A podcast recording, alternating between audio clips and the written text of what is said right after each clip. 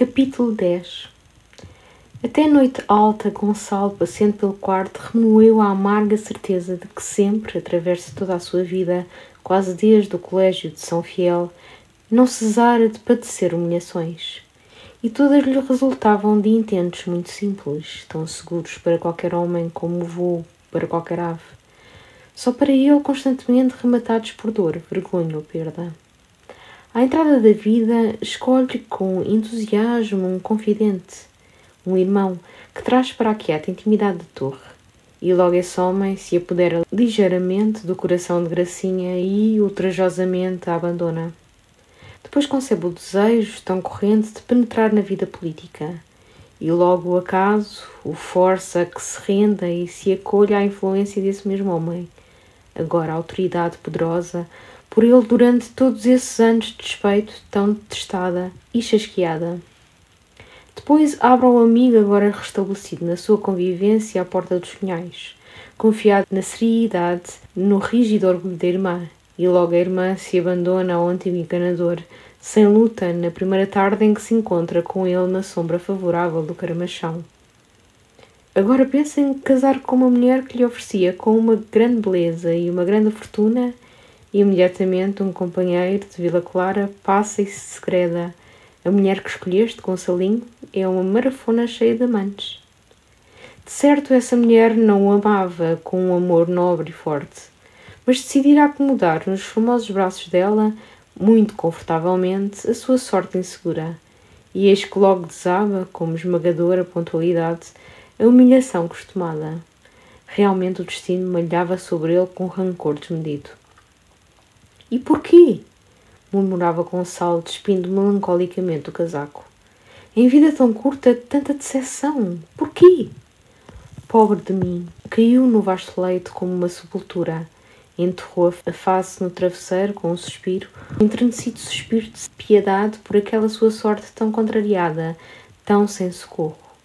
E recordava o presunçoso verso do Videirinha, ainda nessa noite proclamado ao violão. Velha Casa de Ramires, honra e flor de Portugal.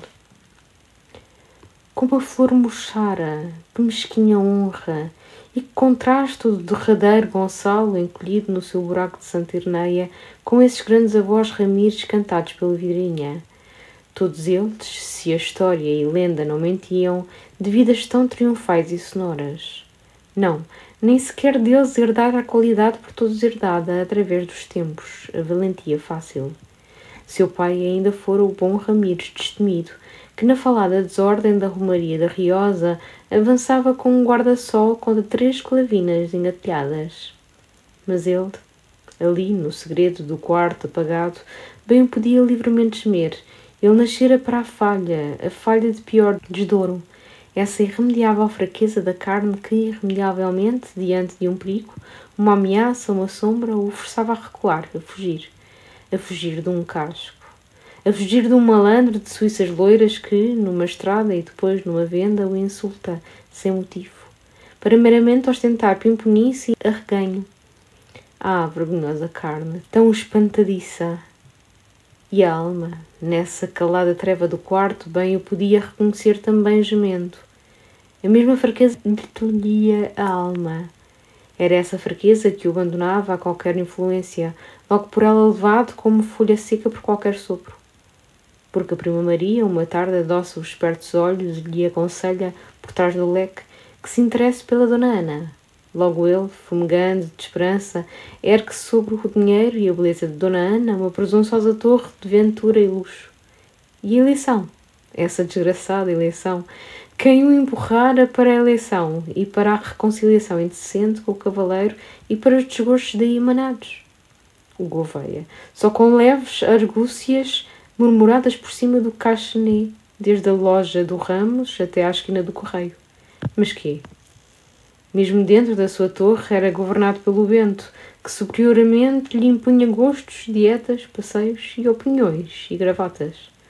Homem de tal natureza, por mais bem dotado na inteligência, é massa inerte a que o mundo constantemente imprime formas várias e contrárias. O João Gouveia fizera dele um candidato servil, o Manuel Duarte poderia fazer dele um beberrão imundo.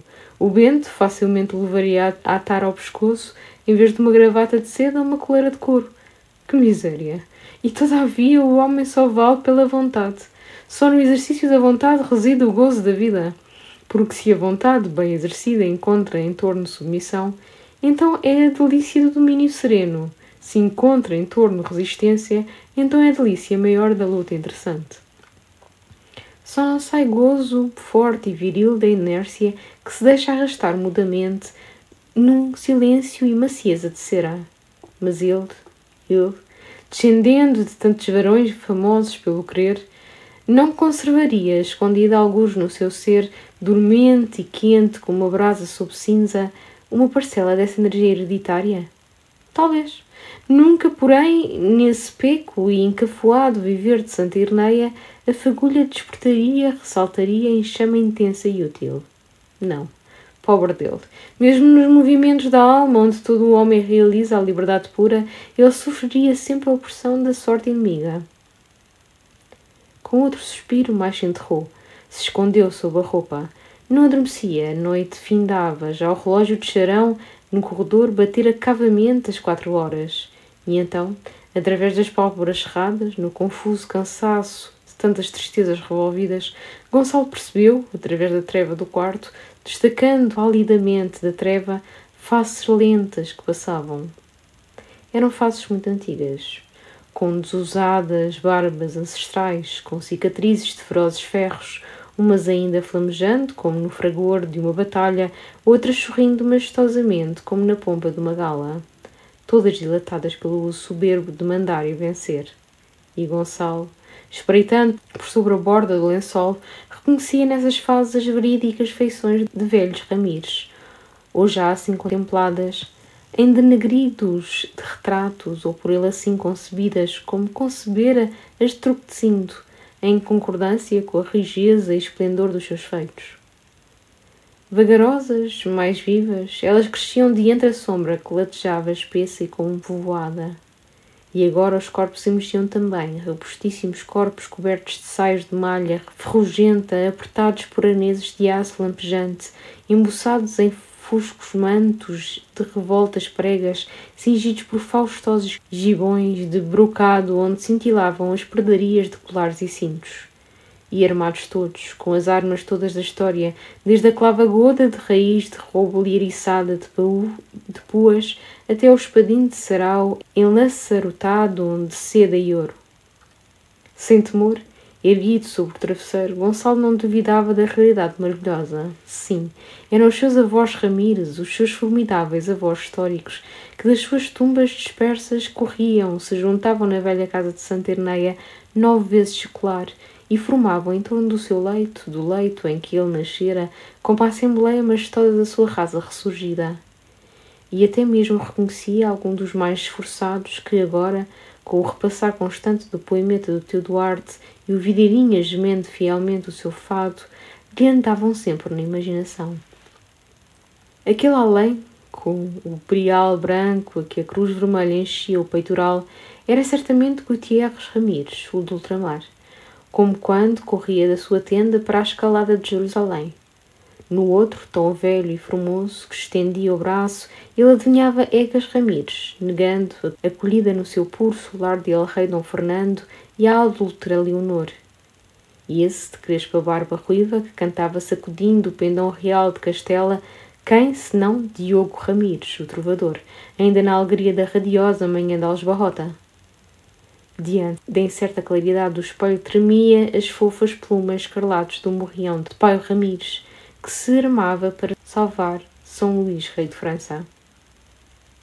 Levemente balançado como pelas ondas humildes do mar vencido, Rui Ramires sorria às naus inglesas que, ante a proa da sua capitania, submissamente amainavam por Portugal.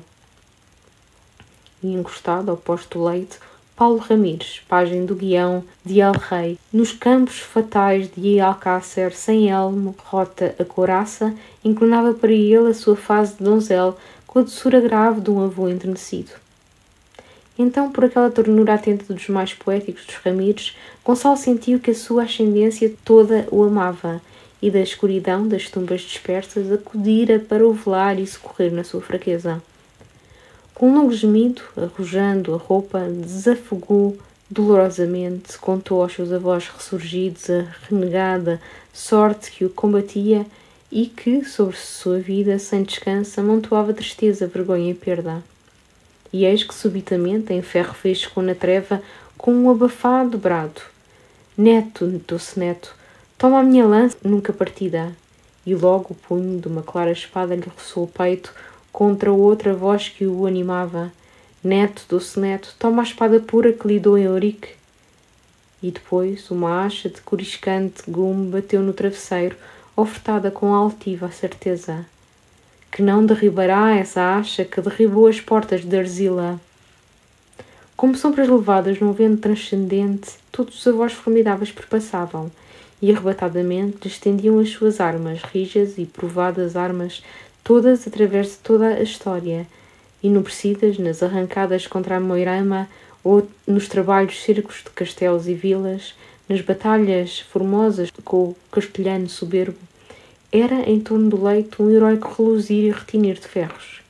E todos soberbamente gritavam: Ó oh neto, toma as nossas armas e vence a sorte inimiga. Mas Gonçalo, espalhando os olhos tristes pelas sombras ondeantes, volveu: Ó oh avós, de que me servem as vossas armas, se me falta a vossa alma? Concordou muito cedo com a herdada lembrança de um pesadelo em que falara a mortes, e sem a preguiça que sempre o amocia nos colchões, enfiou um roupão, escancarou as vidraças. Que formosa manhã! Uma manhã dos fins de setembro, macia, lustrosa e fina, nem uma nuvem lhe desmanchava o vasto, o imaculado azul. E o sol já pousava nos arvoredos, nos outeiros distantes, com uma doçura outonal mas apesar de ter respirar lentamente o brilho e a pureza, Gonçalo permaneceu toldado de sombras, das sombras da véspera, retardadas no seu espírito oprimido, como névoas em vale muito fundo. E foi ainda com um suspiro arrastando tristonhamente as chinelas que puxou o cordão da campainha. O Bento não tardou com a infusa da água quente para a barba e acostumado ao alegre acordar do fidalgo, tanto estranhou aquele silêncio e enrugado mover pelo quarto que desejou saber se o senhor doutor passara mal a noite. Pessimamente. Bento declarou logo, com vivacidade e reprovação, que certamente fizera mal ao senhor doutor tanto conhaque de moscatel. Conhaque muito adocicado, muito excitante, Bom para o senhor Dom António um menzarrão pesado, mas o senhor doutor, assim nervoso, nunca devia tocar naquele conhaque. Ou então, meio cálice escasso. Gonçalo ergueu a cabeça na surpresa de encontrar logo ao começo do seu dia e tão flagrante aquele domínio que todos sobre ele se arrogavam e de que tanto se lastimava através de toda a amarga noite. Eis aí o Bento mandando, marcando a sua ração de conhaque. E justamente o Bento insistia. O senhor doutor bebeu mais de três cálices, assim não convém. Eu também tive culpa em não tirar a garrafa. Então, perante o despotismo tão declarado, o fidalgo da torre teve uma brusca revolta. Homem, não diz tantas leis. Bebo o conhaque que preciso e que quero. Ao mesmo tempo, com as pontas dos dedos, experimentava a água na infusa. Esta água está morna! exclamou logo. Já me tenho fartado de dizer, para a barba preciso sempre água a ferver. O Bento, gravemente, mergulhou também o dedo na água. Pois esta água está quase a ferver, nem para a barba se necessita água mais quente. Gonçalo encarou o Bento com furor. O quê? Mais objeções? Mais leis? Pois vai imediatamente buscar a outra água. Quando eu peço água quente, pretendo que venha em canchão. Irra tanta sentença. Eu não quero moral, quero obediência. O Bento considerou Gonçalo através de um espanto penichar a face. Depois, lentamente, com uma magoada dignidade, empurrou a porta levando a infusa. E já Gonçalo se arrependia da sua violência. Coitado, não era culpa do Bento se a vida lhe andava a ele tão estragada e sacudida. Depois, em casa tão antiga, não destoava a tradição dos antigos aios. E o Bento, com perfeito rigor, lhe reproduzia a rabugice e a lealdade mas ascendência e livre falar bem lhe cabiam. Bem o merecia por tão longa, tão provada dedicação. O Bento, ainda vermelho e inchado, voltava com a infusa fumegante, e Gonçalo logo docemente para o adoçar. Dia muito bonito, hein, Bento? O velho rosnou ainda amoado. Muito bonito. Gonçalo ensaboava a face rapidamente na impaciência de reatar com o Bento de lhe restabelecer a supremacia amorável. E por fim, mais doce, quase humilde, Pois se vezes o dia assim bonito, dou um passeio a cavalo antes de almoço, que te parece? Talvez me faça bem aos nervos, com efeito aquele conhaque não me convém. Então, Bento, faz o favor, grita aí ao Joaquim que me tenha a égua pronta imediatamente. Com certeza me acalma uma galopada. E no banho agora a água bem esperta, bem quente. Também me acalma a água quente. Por isso necessito sempre de água bem quente, a ferver. Mas tu, com essas tuas velhas ideias, pois todos os médicos o declaram para a saúde água quente, bem quente, a 60 graus. E depois do rápido banho, enquanto se vestia, abriu mais familiarmente ao velho aio a intimidade das suas tristezas. Ah, Bento, Bento, o que eu verdadeiramente precisava para me acalmar não era um passeio, era uma jornada. Trago a alma muito carregada, homem. Depois estou farto desta eterna Vila Clara, da eterna Oliveira, muito mexerico, muito deslealdade, precisava terra grande, distração grande. O Bento, já reconciliado, enternecido, lembrou que o senhor doutor, brevemente, em Lisboa, encontraria uma linda distração nas cortes. Eu sei lá se vou às cortes, homem. Não sei nada, tudo falha. Qual Lisboa? O que eu necessito é uma viagem imensa à Hungria, à Rússia, a terras onde haja aventuras. O Bento sorriu superiormente daquela imaginação e apresentando ao fidalgo o jaquetão de velvetina cinzenta. Com efeito, na Rússia parece que não faltam aventuras. Anda tudo a chicote, diz o século. Mas aventuras, senhor doutor, até a gente os encontra na estrada. Olhe, o paizinho de Vossa Excelência, que Deus haja, foi lá embaixo, diante do portão, que teve a bulha com o doutor Avelino Riosa e lhe atirou a chicotada e levou com o punhal no braço. Gonçalo calçava as luvas de anta mirando o espelho. Pobre papá, coitado, também teve pouca sorte. E por chicote, ó oh Bento, dá cá aquele chicote de cavalo marinho que tu ontem areaste. Parece que é uma boa arma. Ao sair do portão, o fidalgo da torre meteu a égua sem destino num passo indolente, pela estrada acostumada dos bravais. Mas no casal novo, onde dois pequenos jogavam a bola debaixo das carvalheiras, pensou em visitar o Visconde Rio Manso.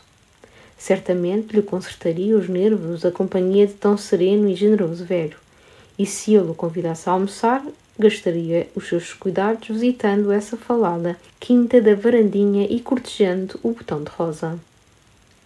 Gonçalo recordava apenas, confusamente, que o terraço da varandinha dominava uma estrada plantada de chopos, alguns entre o lugar da cerda e a espalhada aldeia de Canta Pedra e tomou o caminho velho que desce das Carvalheiras do Casal Novo e penetra no vale entre o cabeço de Avelã e as ruínas do mosteiro de Ribadai, no solo histórico, onde Lopo de Baião derrotara a mesnada de Lourenço Ramires. Ora enterrada entre valados, ora entre toscos muros de pedra solta, a vereda seguia sem beleza e cansativa, mas as madres silvas nas chepes, por entre as amoras maduras, rescendiam, o fresco silêncio recebia mais frescura e graça dos frémitos de asa que o roçavam. E tanto era a radiante azul nos seus serenos que pouco do seu rebrilho e serenidade se instalava na alma. Gonçalo, mais desanuviado, não se apressava. Na igreja dos Bravais, quando ele passara ao casal novo, batiam apenas as nove horas, e depois de costear um lameiro de Évora magra, parou a acender pachorrentamente um charuto, rente da velha ponte de pedra de que galga o riacho das donas. Quase seca pela estiagem, a água escura mal corria sob as folhas largas dos nenufares, por entre os juncais que atulhavam. Adiante, à horda de um ervaçal, no abrigo de uma moita de álamos, reluziam as pedras de um lavadouro. Na outra margem, dentro de um velho bote encalhado, um rapazito e uma rapariguinha conversavam profundamente com os dois molhos de alfazima esquecidos nos regaços. Gonçalo sorriu do idílio. Depois teve uma surpresa descobrindo, no cunhal da ponte, rudemente entalhado, o seu brasão de armas, um açor enorme que alargava as garras ferozes. Talvez aquelas terras outrora pertencessem à casa, ou algum dos seus avós benéficos construíra a ponte sobre a torrente, então mais funda, para a segurança dos homens e dos gatos. Quem sabe se o avô Truquezinto, em memória piedosa de Lourenço Ramires, vencido e cativo nas margens daquela ribeira? O caminho, para além da ponte, alteava entre campos ceifados. As medas lourejavam pesadas e cheias por aquele ano de fartura. Ao longe, dos telhados baixos de um lugarejo, vagarosos fumos subiam, logo desfeitos no radiante céu. E lentamente, com aqueles fumos distantes, Gonçalo sentia que todas as suas melancolias lhe escapavam da alma, se perdiam também no azul lustroso. Uma revoada de perdizes ergueu o voo de entre o restolho. Gonçalo galopou sobre elas, gritando, sacudindo o seu forte chicote de cavalo marinho, que zunia com uma fina lâmina. Em breve o caminho torceu, costeando um soto de sobreiros. Depois, cavado entre silvados com largos pedregulhos aflorando a poeira. E ao fundo o sol faiscava sobre a cal fresca de uma parede. Era uma casa térrea, com porta baixa entre duas janelas envidraçadas, remendos novos no telhado e um quinteiro que uma escura e imensa figueira sombreava. Numa esquina pegava um muro baixo de pedra solta, continuado por uma sebe, onde adiante uma velha cancela abria para a sombra de uma ramada. De fronte, no vasto terreiro que se alargava, jaziam cantarias, uma pilha de traves. Passava uma estrada lisa e cuidada que pareceu a Gonçalo a de Ramilde. Para além, até a um distante pinheiral, desciam chãs e lameiros.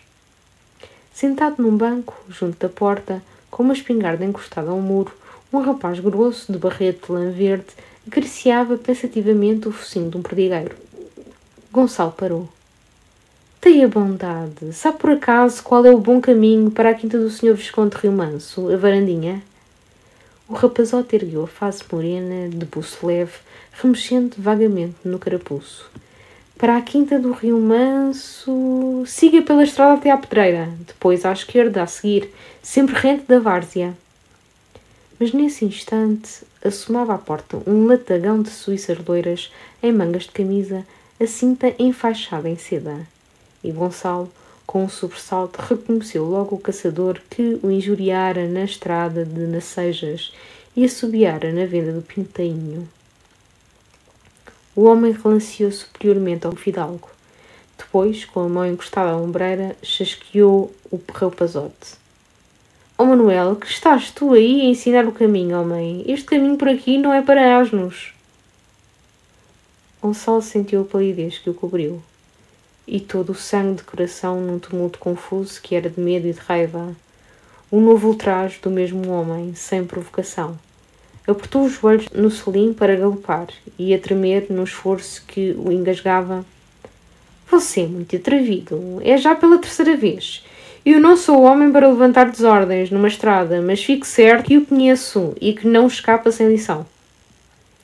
Imediatamente o outro agarrou um cajado curto e saltou à estrada, afrontando a égua, com as suíças erguidas, um riso de imenso desafio.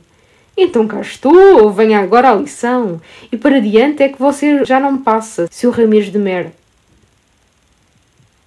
Uma névoa trovou os olhos esgazeados do fidalgo e, de repente, um inconsciente arranque, com levado por uma furiosa rajada de orgulho e força que se desencadeava do fundo do seu ser, gritou, atirou a fina égua num galão terrível. E nem compreendeu. O cajado de sarilhara, a égua empinava, uma cabeçada furiosa, e Gonçalo entreviu a mão do homem escura e imensa que empolgava a camba do freio. Então, erguido nos tripos, por sobre a imensa mão, despediu uma vergastada do chicote silvante do cavalo marinho, colhendo o latagão na face de lado, num golpe tão vivo de aresta aguda que a orelha pendeu despegada num borbotar de sangue. Com um berro, o homem recuou, cambaleando. Gonçalo galgou sobre ele noutro arremesso com outra fulgurante chicotada que o apanhou pela boca, lhe rasgou a boca de certo, lhe espedaçou dentes. O atirou urrando para o chão. As patas da égua machucavam as grossas coxas estendidas, e debruçado, Gonçalo ainda vergastou, cortou desesperadamente a face, pescoço, até que o corpo jazeu molde e como morto, com jorros de sangue escuro ensopando a camisa. Um tiro atroou o terreiro. E Gonçalo, com um salto no solim, avistou o rapazote moreno ainda com a espingarda erguida a fumegar, mas já hesitando, aterrada. Ah, cão! lançou a égua com o chicote alto. O rapaz, espavorido, corria lentamente através do terreiro para saltar o valado, escapar para as várzeas ceifadas. Ah, cão! Ah, cão! berrava Gonçalo. Estonteado, o rapaz tropeçara numa viga solta mas já se endireitava, largava, quando o fidalgo o alcançou com uma cutilada do chicote nos pescoço, logo alagado de sangue. Estendendo as mãos incertas, ainda cambaleou, abateu, estalou contra a aresta de um pilar, a cabeça mais sangue jorrou. Então Gonçalo, arquejar, deteve a égua. Ambos os homens jaziam imóveis. Santo Deus! Mortos? De ambos corria o sangue sobre a terra seca. O fidalgo da torre sentia uma alegria brutal mas um grito espantado soou do lado do quinteiro. Ai, que mataram o meu rapaz! Era um velho que corria da gancela, numa carreira agachada, rente com a sebe, para a porta da casa. Tão certeiramente o fidalgo arremessou a égua para o deter que o velho esbarrou contra o peitoril que arfava coberto de suor e de espuma. Diante o inquieto animal, escravando, e Gonçalo alçado nos tripos, com a face chamejante, o chicote a descer, o velho, num terror, desabou sobre os joelhos gritou ansiadamente: Ai, não me faça mal, meu fidalgo, pela alma do seu pai Ramires. Gonçalo ainda o manteve assim um momento, suplicando a tremer, sob o justiceiro faiscar dos seus olhos, e gozava soberbamente aquelas calosas mãos que se erguiam para a sua misericórdia e invocavam o nome de Ramires, de novo temido, repossuído do seu prestígio heróico. Depois, recuando a égua, esse malandro do rapazola desfechou a caçadeira. Você também não tem boa cara. Que ia você correndo para casa? Buscar outra espingarda? O velho alargou desesperadamente os braços, oferecia o peito em testemunho da sua verdade. Oh, meu fidalgo, não tenho em casa nem um cajado. Assim Deus me ajude e me salve o rapaz. Mas Gonçalo desconfiava. Quando descesse agora pela estrada de Ramilde, Bem poderia o velho correr ao casebre, agarrar outra caçadeira, desfechar traiçoeiramente. E então, com a presteza de espírito que a luta afiara, concebeu, contra qualquer emboscada, um ardil seguro. E até, num relance, sorriu, recordando traças de guerra de Dom Garcia Viegas, o sabedor. Marche lá diante de mim, sempre a direito, pela estrada. O velho tardou, sem se erguer, aterrado, e batia com as grossas mãos nas coxas numa ânsia que o engasgava. Oh meu fidalgo, oh meu fidalgo, mas deixar assim o rapaz sem acordo? O rapaz está só atordoado, já se mexeu. E o outro malandro também. Marche você! E ao irresistível mano de Gonçalo, o velho, depois de sacudir demoradamente as joelheiras, começou a avançar pela estrada, vergado diante da égua, como um cativo, com os longos braços a bambolear, rosnando num rouco assombro. Ai, como elas se armam! Ai, santo nome de Deus, que desgraça! A espaços estacava, esgazeando para Gonçalo um olhar turvo onde negrejava medo e ódio. Mas logo o comando forte o empurrava. Marche! E marchava. Adiante, onde se erguia um cruzeiro em memória do abade Paquim, assassinado, Gonçalo reconheceu um largo atalho para a estrada dos Bravais, que chamavam o caminho da moleira e para aí enfiou o velho, que, no pavor daquela azinhaga solitária, pensando que Gonçalo afastava de caminhos trilhados para o matar, comodamente rompeu a gemer. Ai, que isto é o fim da minha vida! Ai, Nossa Senhora, que é o fim da minha vida! E não cesou de gemer, emaranhando os passos trópicos, até que desembocaram na estrada alta entre taludes escarpados, revestidos de giesta brava. Então, de repente, com outro cor, o homem bruscamente revirou, atirando as mãos ao barrete. Oh, meu senhor, o fidalgo não me leva preso? Marche, corra, que agora a égua trota. A égua trotou. O velho correu, desengonçado, arquejando com um, um de forja. Uma milha galgada, Gonçalo parou, farto do cativo, da lenta marcha. De resto, antes que o homem agora corresse a casa e agarrasse uma arma e virasse para o alcançar, se desforrar, entraria ele num galope solto o portão da torre. Então bradou com o sobrolho duro: Alto! Agora pode voltar para trás, mas antes, como se chama aquele de seu lugar? A grainha, meu fidalgo. E você, como se chama? E o rapaz? O velho, com a boca aberta, esperou, hesitou. Eu sou João, o meu rapaz Manuel, Manuel Domingos, meu fidalgo. Você naturalmente mente. E o outro malandro, de suíças louras. De um fogo, o velho gritou. Esse é o Ernesto de Nacejas, o valentão de Nacejas, que chamam o caça-braços e que tanto me desencaminhou, rapaz. Bem, pois diga lá a esses dois marotos que me atacaram a pau e a tiro, que não ficam quites somente com a sova, e que agora têm de se entender com a justiça. Ela lá irá. Largue. Do meio da estrada, Gonçalo ainda vigiou o velho que abalara, forçando as passadas derriadas, limpando o suor que lhe pingava. Depois, pela conhecida estrada, galopou para a torre. E ia levado, galopando numa alegria tão fumegante, que o lançava em sonho e devaneio. Era como uma sensação sublime de galopar pelas alturas num corcel de lenda, crescido magnificamente, roçando as nuvens lustrosas. E por baixo, nas cidades, os homens reconheciam nele um verdadeiro Ramires, dos antigos na história, dos que derrubavam torres, dos que mudavam a configuração dos reinos. E era esse maravilhado murmúrio que é soco dos fortes passando. Com razão, com razão, que ainda de manhã, ao sair da torre, não ousaria marchar para um rapazola decidido que brandisse um varapau. E depois, de repente, na solidão daquela casa térrea, quando o bruto das suíças louras lhe atira a suja injúria, eis um não sei quê que se desprende dentro do seu ser, e transborda, e lhe enche cada veia de sangue ardido, e lhe enrija cada nervo de força destra, e lhe espalha na pele o desprezo e a dor, e lhe repassa fundamente a alma da fortaleza indomável. E agora ali voltava, como um varão novo, soberbamente virilizado, liberto enfim da sombra que tão dolorosamente assobriara a sua vida, a sombra mole e torpe do seu medo. Porque sentia que, agora, se todos os valentões de Nacejas o afrontassem num rijo erguer de cajados, esse não sei quê lá dentro, no seu ser, de novo se soltaria e o arremessaria com cada veia inchada, cada nervo retesado, para o delicioso fragor da briga. Enfim, era um homem. Quando em Vila Clara o Manuel Duarte, o Titó, com o peito alto, contassem façanhas, já ele não enrolaria encolhidamente o cigarro. Encolhido, mudo, não somente pela ausência desconsoladora das valentias, mas sobretudo pela humilhante recordação das fraquezas e galopava. Galopava apertando furiosamente o cabo do chicote, como para investidas mais belas. Para além dos bravais, mais galopou ao avistar a torre. E singularmente lhe pareceu de repente que a sua torre era agora mais sua e que uma afinidade nova, fundada em glória e força, o tornava mais senhor da sua torre. Como para acolher Gonçalo mais dignamente, o portão grande, sempre cerrado, oferecia uma entrada triunfal, com os dois pesados batentes escancarados. Ele atirou a égua para o meio do pátio, brandando: Ó oh Joaquim, ó oh Manuel, é lá, um de vocês! O Joaquim surdiu da clavariça, de mangas arregaçadas, com uma esponja na mão. Ó oh Joaquim, depressa, aparelha o rocilho, corre a um sítio na estrada de Ramilde a que chamam a Grainha. Tive agora lá uma grande desordem. Creio que dei cabo de dois homens. Ficaram uma poça de sangue. Não digas que vais da torre, que te podem atacar. Mas sabe o que sucedeu? Se estão mortos. Depressa, depressa!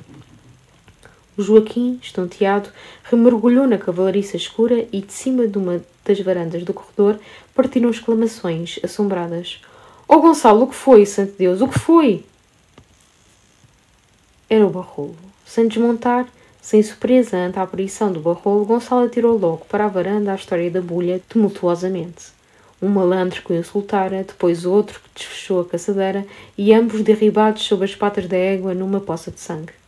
O barrolo despegou da varanda e, noutro relance, investia pelo pátio com os curtos braços a boiar enfiado. Mas então, mas então! E Gonçalo, desmontando, trêmulo agora de cansaço e de emoção, esmiuçou mais lances. Na estrada de Ramilde, um valentão que o injuriou ia-se rasgar a boca e decepar a orelha. Depois o outro, um rapazola, desfecha uma carabina.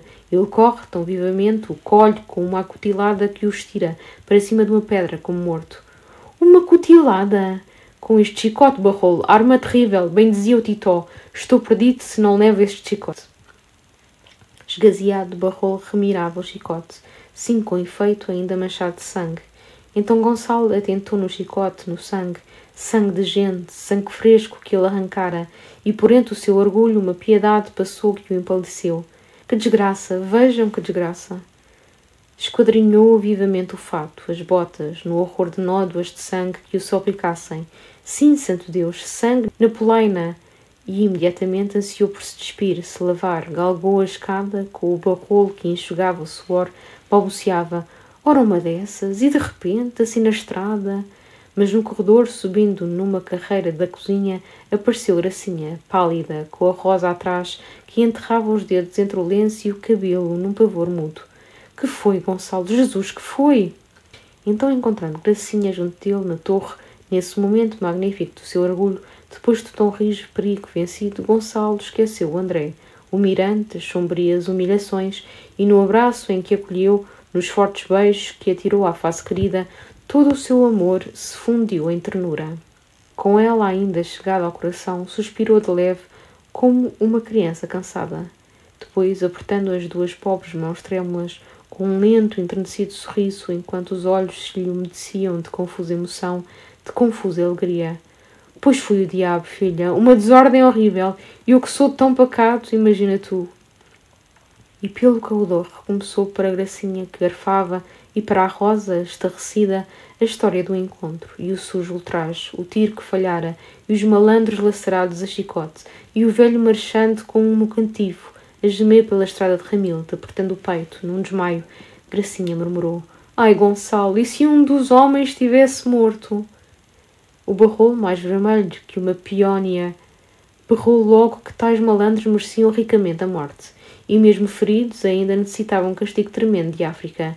O Gouveia. Era necessário mandar a Vila Clara avisar o Gouveia, mas largas passadas ávidas abalaram o soalho, e foi o Bento que se ergueu diante de Gonçalo, bracejando numa ânsia. Então o senhor doutor diz que uma grande desordem? E à porta do escritório, onde todos pararam, novamente atentos, a história recomeçou, especialmente para o Bento, que a bebia num lento riso de gozo, crescendo e inchando, com os olhinhos humildes a reluzir como se também triunfasse. Por fim, triunfou com estrondo. Foi o chicote, senhor doutor. O que serviu ao senhor doutor foi o chicote que eu lhe dei. Era verdade. E Gonçalo, comovido, abraçou o velho alho que, numa excitação, gritava para a Rosa, para a Gracinha, para o Barrolo. O senhor doutor deu cabo dele. Daquele chicote mata um homem. Os malvados estão mortos. E foi o chicote. Foi o chicote que eu dei ao senhor doutor. Mas Gonçalo reclamava a água quente para se lavar da poeira do suor e do sangue. E o Bento correu, berrando ainda pelo corredor, depois pelas escadas da cozinha, que fora o chicote, o chicote que ele dera ao senhor doutor.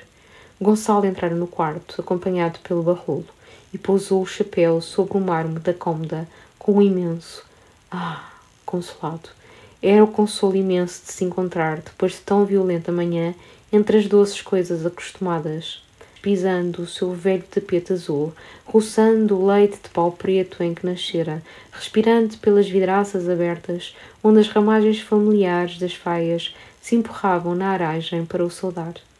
Com que gosto se acercou do espelho de colunas douradas, se mirou e se remirou, como a um Gonçalo novo e tão melhorado, que nos ombros reconhecia mais largueza e até no bigode um arquear mais crespo. E foi ao arredar do espelho, topando com o barrolo, que subitamente despertou numa curiosidade imensa. Mas, ó oh barrolo, como é que vos encontra esta manhã na torre? Resolução da véspera, ao chá. Gonçalo não aparecia, não escrevia. Gracinha a matutar, inquieta. Ele também, espantado daquele sumiço, depois de cesto dos pêssegos, de modo que, ao chá, pensando também que a parelha necessitava uma trotada, lembrara a Gracinha: Vamos nós amanhã à torre, no Tonte. Além disso, precisava falar contigo, Gonçalo. Tenho andado aborrecido. O fidalgo juntou duas almofadas no divã onde se enterrou. Como aborrecido? Aborrecido porquê? O arrolo com as mãos nos bolsos da rabona de flanela que lhe cingiam as ancas gordas, considerou as flores do tapete, melancolicamente. É uma grande seca. A gente não pode confiar em ninguém, nem ter familiaridades. Num lampejo, Gonçalo imaginou o cavaleiro e Gracinha mostrando estovadamente nos cunhais, com pontrora entre os arvoredos da torre, o sentimento que os dominava. E pressentiu um desabafo. Alguma queixa triste do pobre Barrolo amargurado por suspeitas, talvez por intimidades que espreitara. Mas a emoção suprema da sua batalha sumira para uma sombra inferior os cuidados que, ainda na véspera, o oprimiam. Todas as dificuldades da vida lhe apareciam agora, de repente, naquele frescor da sua coragem nova, tão fáceis de abater como os desafios dos valentões. E não se assustou com as confidências do cunhado, bem seguro de impor àquela alma submissa de Bacoco a confiança e a quietação. Até sorriu com indolência. E então, Barrolinho, sucedeu alguma peripécia? Recebi uma carta. Ah! Gravemente desabotou o jaquetão, puxou do bolso interior uma larga carteira de couro verde lustroso com um monograma de ouro, e foi a carteira que ele mostrou a Gonçalo com satisfação. Bonita, hein? Presente do André, coitado. Creio que até a mandou vir de Paris. O monograma tem muito chique. Gonçalo esperava espantado. Enfim, o Bumba Rolo tirou da carteira uma carta, já amarrotada depois da lisada. Era, num papel pautado, uma letra miudinha que o fidalgo apenas relanceou, declarando logo com segurança: É das lousadas. E leu, vagarosamente, serenamente, com o cotovelo enterrado na almofada. Excelentíssimo Senhor José Barrolo, Vossa Excelência, apesar de todos os seus amigos o alcunharem de Zé Bacoco, mostrou agora muita esperteza, chamando de novo para a sua intimidade e de sua digna esposa o gentil André Cavaleiro, nosso governador civil. Com efeito, a esposa de Vossa Excelência, a linda Gracinha, que nestes últimos tempos andava tão murcha e até desbotada, o que a todos nos inquietava, imediatamente refloriu e ganhou cores, desde que possui a valiosa companhia da primeira autoridade do distrito. Portou-se, pois, Vossa Excelência como a marido zeloso e desejoso da felicidade e boa saúde de sua interessante esposa. Nem parece rasgo daquele que toda a Oliveira considera como o seu mais ilustre pateta. Os nossos sinceros parabéns. Gonçalo guardou mais sossegadamente na algibeira aquela carta que, diante antes, o lançaria em infinita amargura e fúria. É das lousadas. E tu deste importância a semelhante baboseira? O barrol repontou, com as bochechas abrasadas. Se te parece, sempre embirrei com bilhetinhos anónimos. E depois essa insolência a respeito dos amigos me chamarem bacuco, grande infâmia, hein? Tu acreditas? Eu não acredito, mas lança sinsânia entre mim e os rapazes. Nem voltei ao clube. Bacuco. Porquê? Porque eu sou simples, sempre franco, disposto a arranjar. Não, se os rapazes do clube me chamam bacuco pelas costas, caramba, mostram ingratidão. Mas eu não acredito. Rebelou pelo quarto desconsoladamente, as mãos cruzadas sobre as gordas nádegas. Depois, tancando diante do divã, de onde Gonçalo o considerava com piedade, enquanto ao resto da carta é tão estúpida, tão atrapalhada, que a princípio nem compreendi. Agora percebo. Querem dizer que Gracinha e o Cavaleiro têm namoro. É o que me parece que me querem dizer. Ora, vê tu que disparate. Até a intimidade do Cavaleiro é mentira. O pobre rapaz, desde que lá jantou, só apareceu três ou quatro vezes à noite para a manilha, com o Mendonça, e agora abalou para Lisboa. Então o Fidalgo pulou de surpresa. O quê? O Cavaleiro foi para Lisboa? Pois partiu há três dias. Com demora? Com demora, com grande demora, só volta no meado de outubro para a eleição. Ah! Mas o Bento rompeu pelo quarto com o jarro de água quente, duas toalhas de renda, ainda numa excitação que os afamava. Diante do espelho, lentamente, o barrolo reabotoava o jaquetão. Bem, até logo, Gonçalinho. E eu deixo a cavalariça visitar a parelha. Não imaginas, desde Oliveira sem descanso, numa tortada esplêndida. E nem um pelo suado. Tu guardas a carta? Guardo para estudar a letra. Apenas barrou cerrar a porta. O Fidal recomeçou com o Bento a deliciosa história da briga, revivendo as surpresas e os rasgos, simulando os arremessos da égua, arrebatando o chicote para representar as cutiladas silvantes que arrancava febre e sangue. E de repente, em cerolas, Oh Bento, traz o meu chapéu. Estou desconfiado que a bala ressoou pelo chapéu. Ambos remiraram, esquadrinharam o chapéu. O Bento, no seu encarecimento da façanha, achava a copa amolgada, até chamuscada. A bola passou de raspão, senhor doutor. O fidalgo negou com a modéstia grave de um forte. Não, nem de raspão. Quando o malandro desfechou, já o braço lhe tremia. Devemos agradecer a Deus, Bento. Mas eu realmente não corri grande pico. Depois de vestido, Gonçalo, passeando no quarto, releu a carta. Sim, certamente, das lousadas. Mas agora essa maldicência superada com tão sórdida maldade sobre as pobres bochechas do barrolo não causava dano. Antes servia, quase beneficamente, como a brasa de um ferro para sarar um dano. O pobre barrolo apenas se impressionara com a revelação da sua bacuquice, essa ingrata alcunha posta pelos rapazes amigos em galhofas ingratas do clube e debaixo dos arcos. A outra insinuação terrível, que assim reverdecendo ao calor amoroso do cavaleiro, essa mala compreendera, escassamente a atendera, num desdenho distraído e cândido. Mas a carta que assim se levava sobre o bom barrolo, como flecha errada, acertava em Gracinha, feriria Gracinha no seu orgulho, no seu impressionável pudor, mostrando à pobre tonta como o seu nome e mesmo o seu coração já arrastavam enxovalhadamente pela rasteira mexeriquices laudadas. Certeza tão humilhadora não apagaria um sentimento, que se não apagava com humilhações mais íntimas, tanto mais dolorosas, mas estimularia a sua reserva e o seu desconfiado recato. E agora que André se afastara para Lisboa, operaria nela surdamente, solitariamente, sem que a presença tentadora lhe desmanchasse a influência sossegadora e salutar. Assim o torpel papel aproveitava a gracinha como um aviso temeroso pregado na parede, e rancorosamente, preparada pelas duas fêmeas para desencadear nos cunhais escândalo lidor, talvez restabelecesse na ameaçada casa quietação e gravidade.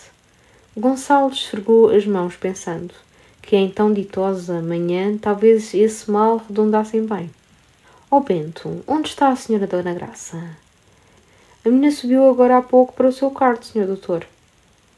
Era o seu quarto solteira, claro e fresco sobre o pomar, onde ainda se conservava o seu leite linda madeira embutida, um tocador ilustre que pertencera à rainha Dona Maria Francisca de Saboia, e o sofá, as cadeiras de casimira clara em que Gracinha bordara, num arrastado labor de anos, um açor negro dos ramires. E sempre que voltava à torre, Gracinha gostava de reviver no seu quarto as horas de solteira, remexendo as gavetas, folheando velhos romances ingleses na estantezinha enverdaçada ou simplesmente da varanda contemplando a querida quinta estendida até aos outeiros de Valverde, a verde quinta, tão misturada à sua vida, que cada árvore lhe sussurrava, cada recanto de verdura era como um recanto do seu pensamento. Gonçalo subiu. Bateu à porta, cerrada com o antigo aviso, licença para humano. Ela correu da varanda, onde regava nos seus antigos vasos vidrados plantas sempre renovadas e cuidadas pela Rosa com carinho, e desabafando logo do pensamento que a enchia. Oh, Gonçalo, mas que felicidade nós vimos à torre justamente hoje que te sucedeu coisa tamanha. É verdade, Gracinha, grande sorte. E não me admirei nada de te ver. Era como se ainda vivesses na torre e te encontrasse no corredor. Quem estranhei foi o Barrolo. E no primeiro momento, depois de desmontar, pensava assim, vagamente: mas que diabo faz aqui o barrolo? Como diabo se acha aqui o barrolo? Curioso, hein? Foi talvez que depois da desordem me senti remoçado com o sangue novo e me julguei no tempo em que desejávamos uma guerra em Portugal e nós cercados na torre, sob o nosso pendão, o nosso terço atirando bombardas aos espanhóis. Ela ria, lembrada dessas imaginações heroicas, e com o vestido entalado entre os joelhos, recomeçou a lenta rega dos seus vasos, enquanto Gonçalo, encostado à varanda, considerando a torre, era retomado pela ideia de uma concordância mais íntima que desde essa manhã se estabelecera entre ele e aquele heróico resto da honra de Santa Irneia, como se a sua força, tanto tempo quebrada, se soldasse, enfim, firmemente à força secular da sua raça. Oh Gonçalo, tu deves estar muito cansado depois desta verdadeira batalha. Não, cansado não, mas com fome, com fome e com uma sede esplêndida. Ela passou logo o regador, sacudindo as mãos alegremente. Pois o almoço não tarda, já andei a trabalhar na cozinha com a Rosa numa pescada à espanhola. É uma receita nova do Barão das Marges. Então insonsa como ele? Não, até é picante, foi o senhor vigário-geral que lhe ensinou. E como, diante do tocador da rainha Maria Francisca, ela arranjava à pressa os ganchos do cabelo para aproveitar a solidão favorável, apressou com esforço a confidência que o comovia. E em Oliveira? Lá por Oliveira? Em Oliveira nada, muito calor. Gonçalo, movendo os dedos lentos pela moldura do espelho, fino entrelaçamento e açucenas e louros, murmurou. Eu sei apenas das lousadas, das tuas amigas lousadas. Continuam em plena atividade. Gracinha negou candidamente. As lousadas? Não, não têm aparecido. Mas têm tecido. E como os verdes olhos de Gracinha se alargaram, sem compreender, Gonçalo arrancou vivamente a algibeira à carta que guardara, que agora lhe pesava como uma chapa de ferro. Olha, Gracinha, mais vale desabafarmos. Aí tens o que elas há dias escreveram ao teu marido. Num relance, Gracinha devorou as linhas terríveis e, com ondas de sangue nas faces, apertando as mãos numa aflição, um desespero em que o papel amarfanhou. Oh, Gonçalo, pois. Gonçalo acudiu. Não, o barrolo não se importou, até se riu. E eu também, quando ele me entregou esse papelucho. E a prova que ambos o consideramos uma mexeriquice insensata é que eu te mostro tão francamente. Ela esmagava a carta nas mãos juntas e trêmulas, pálida agora e emudecida pelo espanto, retendo grandes lágrimas que rebrilhavam, e Gonçalo comovido, com gravidade, com ternura. Mas tu, Gracinha, sabes o que são terras pequenas, sobretudo Oliveira. Precisas muito cuidado, muita reserva. Ai de mim, de mim vem a culpa. Reatei relações que nunca se deviam reatar. Bem me tenho arrependido, e acredita, por causa dessa situação tão falsa e tão perigosa que eu criei, levianamente, por ambição tola, passei aqui na torre dias amargurados. Até nem me atrevi a voltar a Oliveira. Hoje, não sei porquê, depois desta aventura, parece que tudo se esbateu, se afundou para uma grande sombra. Enfim, já não me arde tão em brasa no coração, por isso desabafa assim, serenamente. Ela desatou num solto, doloroso choro em que a sua fraca alma se desfazia. Com redobrada ternura, Gonçalo abraçou os pobres ombros vergados que os soluços espedaçavam. E foi com ela, toda refugiada no seu peito, que ainda a aconselhou docemente. Gracinha, o passado morreu. E todos precisamos, para a honra de todos, que continue morto. Pelo menos que por fora, em cada gesto teu, pareça bem morto Sou eu que te peço, pelo nosso nome. De entre os braços do irmão, ela gemeu com infinita humildade. Mas ele até foi embora, nem quis estar mais em Oliveira. Gonçalo acariciou a cabrunhada cabeça que de novo se escondera contra o seu peito. Contra ele se apertava como procurando a fresca misericórdia que dentro sentiu brotar. Bem sei, e isso me mostra que tens sido forte, mas precisas muita reserva, muita vigilância, Gracinha.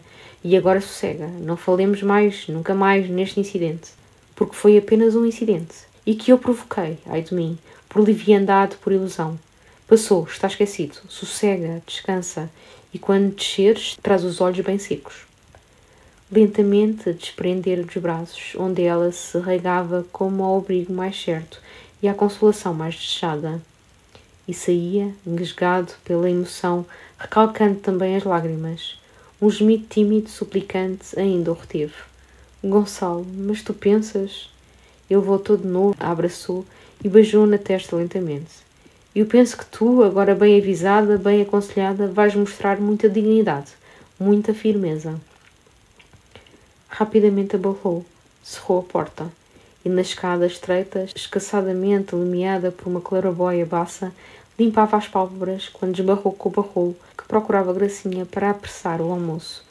A Gracinha já desces, atabalhoou o fidalgo. Está a lavar as mãos, já desces. Mas antes do almoço vamos à cavalariça. Devíamos uma visita à égua. Essa querida égua que me salvou. É verdade, caramba, concordou logo Barrol, revirando nos degraus com entusiasmo. Precisamos visitar a égua. Grande, briosa, hein? Mas aposto que ficou mais suada que as minhas. Imagina, uma trotada daquelas desde Oliveira e nem um pelo molhado. Grandes éguas. Também o que eu as olho, o que eu as trato. Na cavalariça, ambos afagaram a égua. Barrol lembrou que se manuseasse com uma ração larga de cenouras. Depois, para que Gracinha com vagar se acalmasse, o fidalgo arrastou o barrolo ao pomar e à horta. Tu não vais à torre há perto de seis meses, barrolinho. Precisas ver, admirar progressos. Ainda agora por aqui a mão forte Pereira da Riosa. Imagino, grande homem, o Pereira, mas eu tenho uma fome, Gonçalinho. Também eu. Uma hora batia quando entraram na varanda onde a mesa esperava, florida e em festa, e Gracinha, à beira do divã, percorria pensativamente a velha Gazeta do Porto. Apesar de muito banhados, os seus belos olhos conservavam um ardor, e para justificar o seu modo abatido, logo se lastimou, corando de uma enxaqueca. Eram as emoções, o perigo de Gonçalo. Também eu tenho dor de cabeça, declarou o barrolo, rondando a mesa, mas a minha vem da fome. Oh filhos, é que estou desde as sete da manhã com uma charna de café e um ovo quente. Gonçalo repicou a campainha, mas quem rompeu pela porta envidraçada, esbaforido, escancarando a boca num riso imenso, foi Joaquim, o moço da cavalariça que se voltava de grainha. Gonçalo atirou os braços de chofro. Então, então! Pois lá estive, meu fidalgo, exclamou Joaquim com o peito a chalar de importância. E vai por lá um povo leu, todos já sabem. Uma rapariga dos bravais espretou tudo de dentro do quinteiro. Depois correu, badalou, mas o velho, tal Domingos que mora na casa, e o filho abalaram ambos. E o rapaz, ao que dizem, pouco ferido. Se caiu, sem sentidos, foi com o susto. O Ernesto Nacejas, assim, santo nome de Deus, apanhou-o. Lá o levaram em braços para a casa de um compadre ali ao pé, na arribada. Parece que fica sem orelha e que fica sem boca, pois por todos aqueles sítios era um ai Jesus das moças e logo lá o carregam para o hospital de Vila Clara, que na casa do compadre não pode sarar. Um povo leu e todos dão razão ao fidalgo. O tal Domingos era malandro. E o Ernesto, esse ninguém o podia enxergar, mas todos lhe tinham medo. O fidalgo fez uma limpeza. Gonçalo respondia: Ah, ainda bem, que não passara dano mais forte que beleza perdida de Dom Juan de Nacejas. E então o povo por lá, a falar, a olhar para o sítio. Pois o povo não se arreda, e a mostrar o sangue no chão e as pedras por onde se atirou a égua do fidalgo, e agora até contam que foi uma espera e que desfecharam três tiros ao fidalgo e que depois, adiante no punhal, ainda soltaram três homens mascarados que o fidalgo engalhou. Eis a lenda que se forma, declarou Gonçalo. O Bento aparecera com uma larga travessa fumegante. O fidalgo afagou risonhamente o ombro do Joaquim e embaixo a Rosa que abrisse para o almoço da família duas garrafas de vinho do Porto, velho. Depois, com a mão nas costas da cadeira, murmurou gravemente: Pensemos um momento em Deus, que me tirou hoje de um grande perigo. Barrol pendeu a cabeça reverente. Gracinha, através de um leve suspiro, pensou uma leve oração. E desdobravam os guardanapos quando Gonçalo aclamava a travessa de pescada à espanhola quando o pequeno da Crespolo empurrou ainda à porta envidraçada com um telegrama que viera da vila. Uma inquietação deteve os garfos. A manhã correra com todas as agitações e espantos. Mas já um sorriso de gosto, de triunfo, se espalhara na fina face de Gonçalo. Não é nada, é do castanheiro por causa dos capítulos do romance que lhe mandei, coitado, bom rapaz. E, recostado na cadeira, recitou vagarosamente o telegrama que os seus olhos afagavam. Capítulos Romance recebidos. Leitura feita, amigos. Entusiasmo. Verdadeira obra-prima. Abraço. Barrou com a boca cheia, bateu as palmas, e Gonçalo, sem reparar na travessa da pescada que Bento lhe apresentava, mas enchendo o copo de vinho verde com uma vaga tremura, um sorriso ditoso que não se dissipava. Enfim, boa manhã, grande manhã. Gonçalo, apesar das insistências de Gracinha e de Barrolo, não os acompanhou para Oliveira, no desejo de acabar durante essa semana o derradeiro capítulo da novela e depois cerrar o preguiçoso giro de visitas aos influentes eleitorais do círculo. Assim rematava a obra de arte e a obra da política, e cumpria, Deus louvado, a tarefa desse verão fecundo. Logo nessa noite retomou o manuscrito da novela e, na margem larga, lançou a data uma nota. Hoje, na freguesia da Grainha, tive uma briga terrível com dois homens que me assaltavam a pau e tiro e que castigam-se severamente. Depois, com facilidade, atacou o lance de tanto sabor medieval em que Truquecindo Ramires, correndo no rastro de bastardo, penetrava ao espalhado e fumarento clarão dos Açores no arraial de Dom Pedro de Castro. Com grave amizade acolheu o velho homem de guerra aquele seu primo de Portugal, que lhe trouxera a sua forte mesnada de Santa Irneia, quando os castros combateram um grande poder de mouros em enxariz de Sandornim. Depois, na vasta tenda, reluzente de armas, tapizada de peles de leão e de urso, Truquecindo contava, ainda a arfar de dor represa, a morte do seu filho Lourenço, ferido na lida de canta-pedra, acabado à punhalada pelo bastardo Baião, diante das muralhas de Santa Irneia, com o sol no céu alto a olhar a traição. Indignado, o velho Castro esmorraçou a mesa, onde o rosário de ouro se misturava às grossas peças de xadrez. Jurou pela vida de Cristo que, em sessenta anos de armas e surpresas, nunca soubera defeito mais vil. E agarrando a mão do senhor de Santa Irneia, ardentemente lhe ofereceu, para a empresa da Santa Vigança, a sua hosta inteira, trezentas e trinta lanças, vasta e rija pionagem. Por Santa Maria, formosa arrancada, brandou briteiros, com as vermelhas barbas a flamejar do osto. Mas Dom Garcia Viegas, o sabedor, entendia que para colherem o bastardo vivo, como convinha a uma vingança vagarosa e bem gozada, mais utilmente serviria uma calada de curta fila de cavaleiros com alguns homens de pé. Porquê, Dom Garcia? Porque o bastardo, depois de se aligeirar junto da ribeira da pionada e carreagem, correra com a mira em Coimbra para se acolher à força da hoste real. Nessa noite, com o seu esfalfado bando de lanças, pernoitara certamente no solar de Ladim e, com o luzir da alva, para encurtar, certamente retomava agolupada pelo velho caminho de Mirandês, que trepa e foge através das lombas do caramulo. Ora ele, Garcia Viegas, conhecia para diante do poço da esquecida certo passo onde poucos cavaleiros e alguns posteiros, bem postados por entre o bravio, apanhariam o lobo de baião como lobo em fojo. Truquezinho, incerto e pensativo, metia os dedos lentos pelos fios da barba. O velho Castro duvidava, preferindo que se pusesse batalha ao bastardo em campo bem liso, onde se avantajassem tantas lanças já prestadas, que depois correriam em alegre levada a assolar as terras de Baião. Então Garcia Viegas rogou aos seus primos de Espanha e de Portugal que saíssem ao terreiro, diante da tenda, com fartura de tochas para bem se iluminarem. E aí, no meio dos cavaleiros curiosos, à claridade dos lumes inclinados, Dom Garcia vergou o joelho, riscou sobre a tenda com a ponta de uma adaga o roteiro da sua caçada para lhe provar a beleza. De Além Castelo de Landim largaria com a alva o bastardo. Por aqui, quando a lua nascesse, abalariam eles, com vinte cavaleiros dos Ramires e dos Castros, para que lidadores de ambos as mesnadas gozassem a lide. Além se postariam, alapados no matagal, besteiros e peões de frecha. Por trás deste lado, para entaipar o bastardo, o senhor Dom Pedro de Castro, se com toda a gostosa ajuda ele honrasse o senhor de Santa Irneia. Adiante, acolá, para colher pela gorja o vilão, o senhor Dom Truquezinho, que era o pai, e Deus mandava fosse o vingador. E ali, na estreitura, o derrubariam e o sangrariam como um porco. E como o sangue era vil, a um tiro de besta encontrariam água farta para lavar as mãos à água do pego das bichas. Famosa traça, murmurou Trocozinho convencido.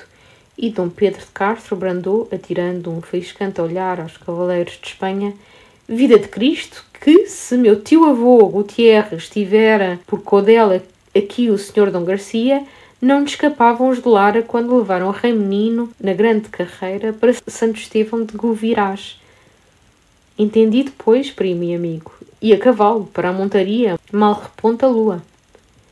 E recolheram às tendas, que já nas fogueiras larejavam os cabritos da ceia e os uxões acarretavam de entre os carros da sarga os pesados odres de vinho de Tordesilhas. Com a ceia no arraial, grave e sem ruído, porque um luto velava o coração dos hóspedes, Gonçalo terminou nessa noite o seu capítulo 4, lançando à margem outra nota. Meia-noite, dia cheio. Batalhei, trabalhei. Depois, no seu quarto, quando se despia, traçou todo o alvoroço da briga curta em que o bastardo, como lobo em fojo, quedaria cativo à mercê vingadora dos de Santa Irneia. Mas de manhã, antes de almoço, ao abancar com gosto para o trabalho, recebeu dois telegramas que o desviaram deliciosamente da ardente correria contra o bastardo Baião.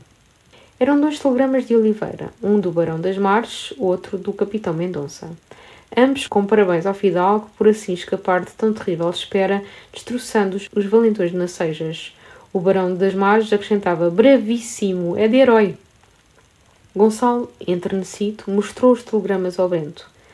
A nova da sua façanha, pois, já se espalhara a impressionar Oliveira. Foi o senhor José Barrol que contou, acudiu Bento. E o senhor doutor verá. O senhor doutor verá, até no Porto se vão assombrar. Ao bater meio-dia, rompeu pelo corredor com o estrondo imenso Titó, acompanhado pelo João Gouveia, que chegara na véspera à tarde da costa, soubera da aventura na Assembleia, corria à torre como amigo para o abraço antes de comparecer como autoridade para o alto. Então Gonçalo, ainda nos braços do Gouveia, pediu generosamente que se não procedesse contra os bandidos. O administrador recusou, decidido e seco, reclamando o princípio da ordem e necessidade de um escarmento rijo para que Portugal não recuasse aos tempos bárbaros do João Brandão de Midões. Ele e Tito almoçaram na torre, e Tito, à sobremesa, lembrou calhofeiramente a conveniência de um brinde e bramou o brinde, comparando Gonçalo ao elefante, sempre bom que tanto aguenta, e de repente zás, esmaga o mundo. Depois, João Gouveia, acendendo um grande charuto, reclamou a representação verídica da desordem, com os pulos, os gritos, para ele se compenetrar como autoridade. Então, através da varanda, reviveu a história heroica, simulando com o chicote sobre o divã, que terminou por esgaçar, os golpes que arremessara, imitando os tombos meios desmaiados dos valentões de Nacejas, quando já o sangue o alagava. O administrador e o titó visitaram na cavalariça a égua histórica, e no pátio Gonçalo ainda lhes mostrou as duas polainas de couro secando ao sol, lavadas do sangue que as salpicara. Diante do portão, João Gouveia bateu gravemente no ombro do fidalgo. Gonçalo, você deve aparecer esta noite na Assembleia. Apareceu e foi acolhido como vencedor numa batalha ilustre.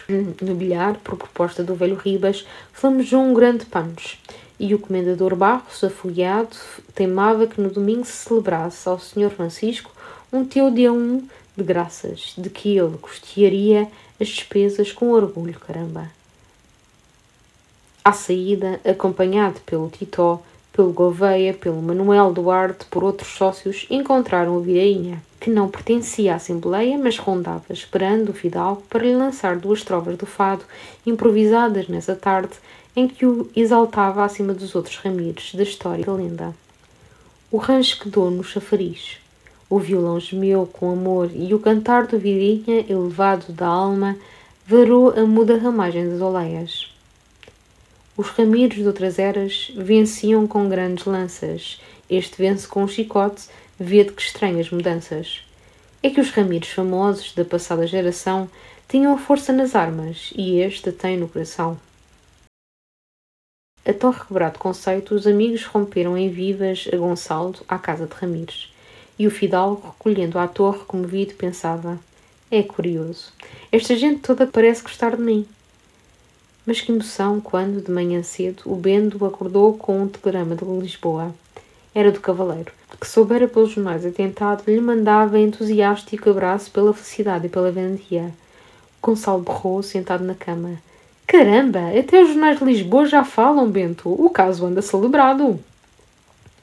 Certamente celebrado, porque durante o delicioso dia o moço do telégrafo, esbaforido sobre a perna manca, não cesou de empurrar o portão da torre com outros telegramas, todos de Lisboa, da Condessa de Chelas, de Duarte Lourençal, dos Marqueses de Coja, felicitando, da tia Loreto com parabéns ao destemido sobrinho, da Marquesa de Esposente, esperando que o caro primo estivesse agradecido a Deus, e a última do Castanheiro, com exclamações Magnífico! Digno tropezindo!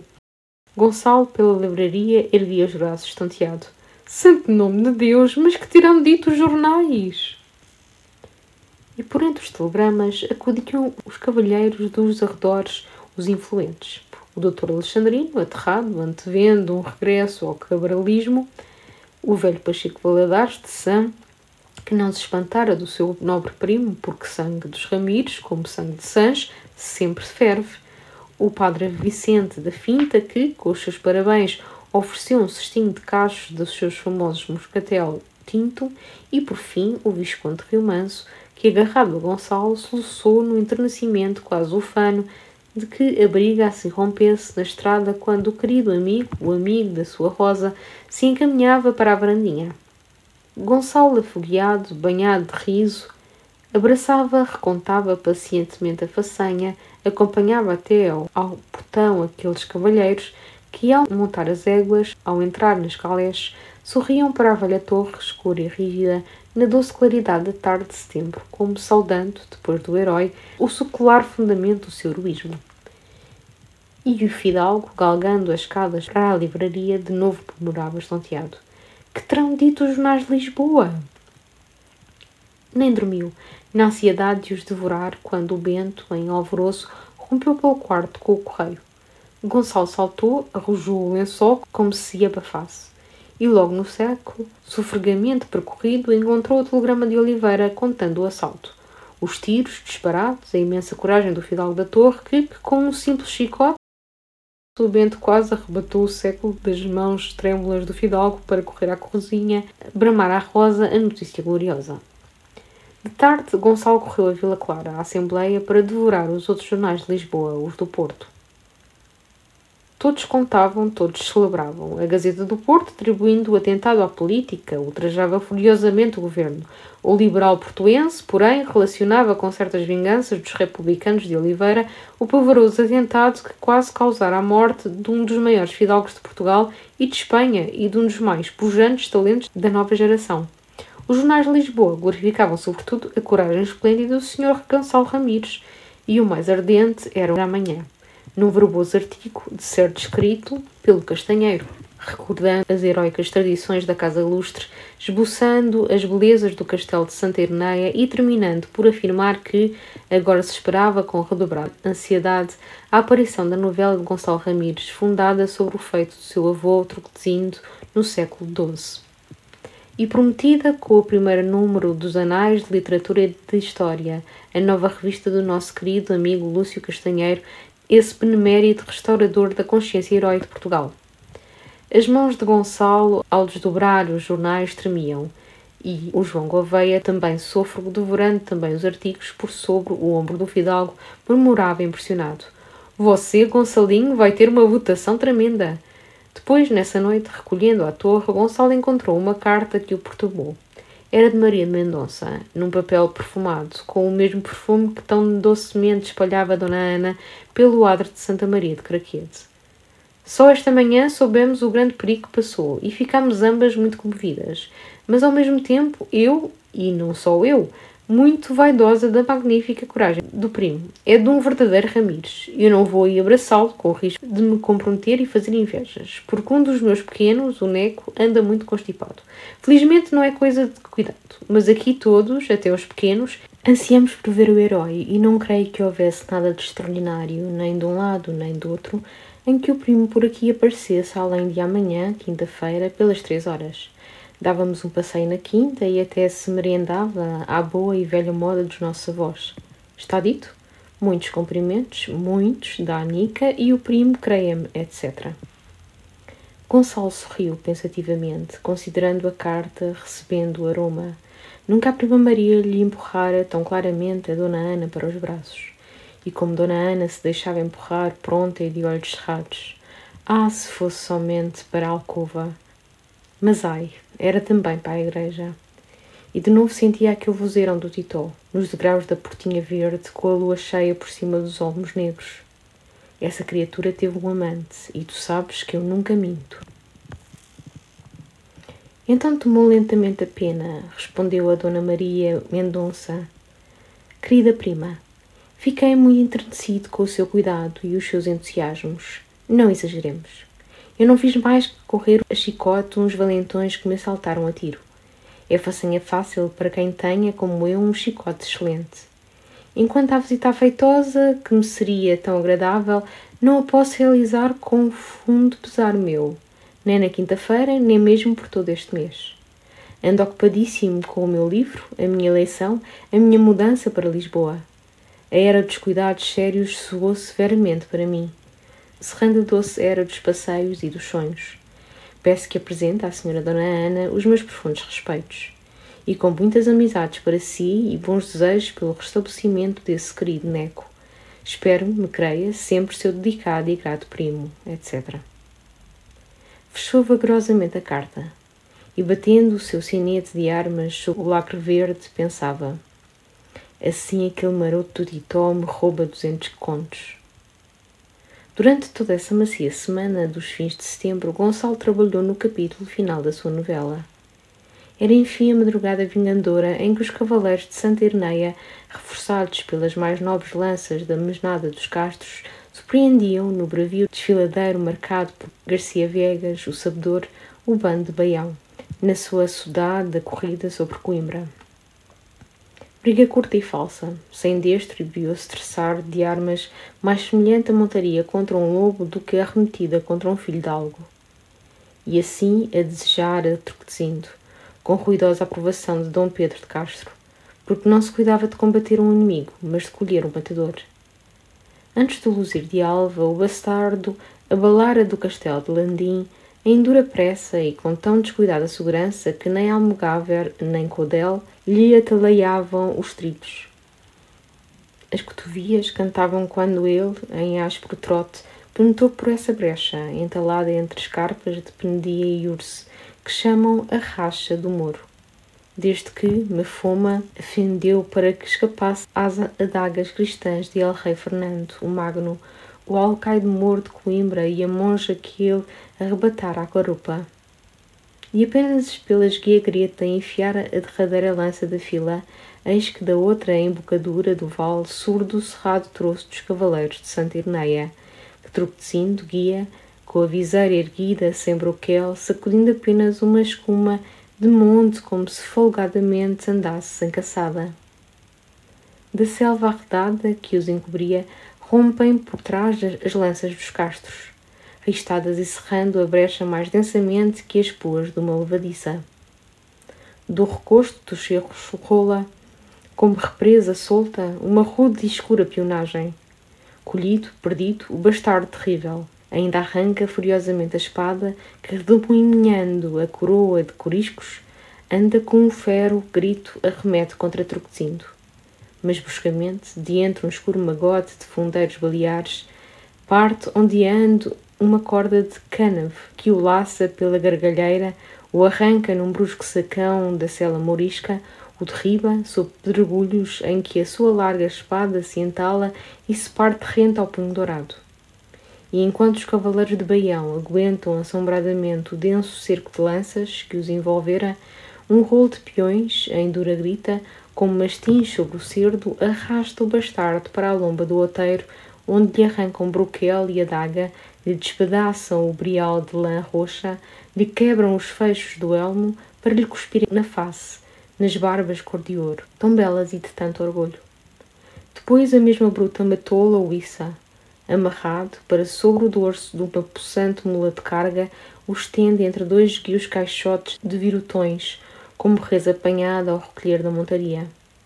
E servos da carreagem ficam guardando o cavaleiro soberbo, o claro sol, que alumiava a casa de Baião, agora entaipado entre dois caixotes de pau com cordas nos pés e cordas nas mãos, e nelas espetado num triste ramo de cardo, emblema da sua traição. No entanto, os seus quinze cavaleiros juncavam o chão, esmagados sob o furioso cerco de lanças que os investira, uns hirtos, como adormecidos, dentro das negras amarturas, outros torcidos, desfeitos, com as carnes retalhadas, pendendo horrendamente entre malhas rotas dos lorigais. Os escudeiros, colhidos, empurrados, a pontoada de chuço para a boca de uma barroca, sem resgate ou mercê, como alcateia imunda de roubadores de gado, acabam decepados a macheta pelos barbudos estafeiros leoneses. Todo o vale cheirava a sangue, como um pátio de magarefes. Para reconhecer os companheiros do bastardo, uma turma de cavaleiros desafivelava os corjais, as viseiras, arrancando furtivamente as medalhas de prata, os bentos, saquinhos de relíquias que todos traziam como bem tementes. Numa face, de fina barba negra que uma espuma sangrenta manchava, Mendo de Briteiros reconheceu seu primo soeiro de Lugilde, com quem, pela fogueira de São João, folgara tão docemente e bailara no castelo do Nilo. E vergado sobre a alta cela rezou, pela pobre alma sem confissão, uma devota Ave Maria. Fuscas, tristonhas, nuvens abafam a manhã de agosto, e afastados à entrada do vale, sobre a ramagem de um velho azinheiro, Truquezinho, Dom Pedro de Castro e Garcia Viegas, o sabedor, decidiam que morte lenta e bem dorida e viltosa se daria ao bastardo, vilão de tão negra vilta. Contando assim a sombria emboscada, com o gemente esforço de quem empurra um arado por terra pedreira, gastar Gonçalo essa doce semana de setembro. E no sábado, cedo, na livraria, com os cabelos ainda molhados do banho de chuva, esfregava as mãos diante da banca, porque certamente, com duas horas de atento trabalho, findaria antes de almoço a sua novela, a sua obra. E todavia esse final quase o repelia com o seu sujo horror. O tio Duarte, no seu poemento, apenas o esboçara com esquiva indecisão, como nobre lírico que ante uma visão de bruta ferocidade solta um lamento, resguarda a lira e desvia para sendas mais doces. E ao tomar a pena, Gonçalo também realmente lamentava que o seu avô Truquezindo não matasse outrora o bastardo, no fragor da briga, como uma dessas cutiladas maravilhosas e tão doces de celebrar que racham o cavaleiro e depois racham o ginete e para sempre retinem na história. Mas não. Sob a folhagem do azinheiro, os três cavaleiros combinavam com lentidão uma vingança terrífica. Truquezinho desejara logo recolher a Santerneia, alçar uma forca diante das barbacãs, no chão em que seu filho rolara morto, e nela enfocar, depois de bem açoitado como vilão, o vilão que o matara. O velho Dom Pedro de Castro, porém, aconselhava despacho mais curto e também gostoso, para que, rodear por Santa Irneia, desbaratar esse dia de agosto na arrancada que os levava a Montemor, socorro das infantas de Portugal que se estendesse o bastardo amarrado sobre uma trave aos pés de Dom Truquecindo como porco pelo Natal, e que um cavalariço lhe chumascasse as barbas e depois outro, com um facalhão de uxaria, o sangrasse no pescoço, pachorrentamente. Que vos parece, senhor Dom Garcia? O sabedor desafifelava o casco de ferro, limpavam as rugas do suor a poeira da lide. Senhores e amigos, temos melhor e perto também, sem delongas de cavalgada, logo adiante destes cirros, no pego das bichas.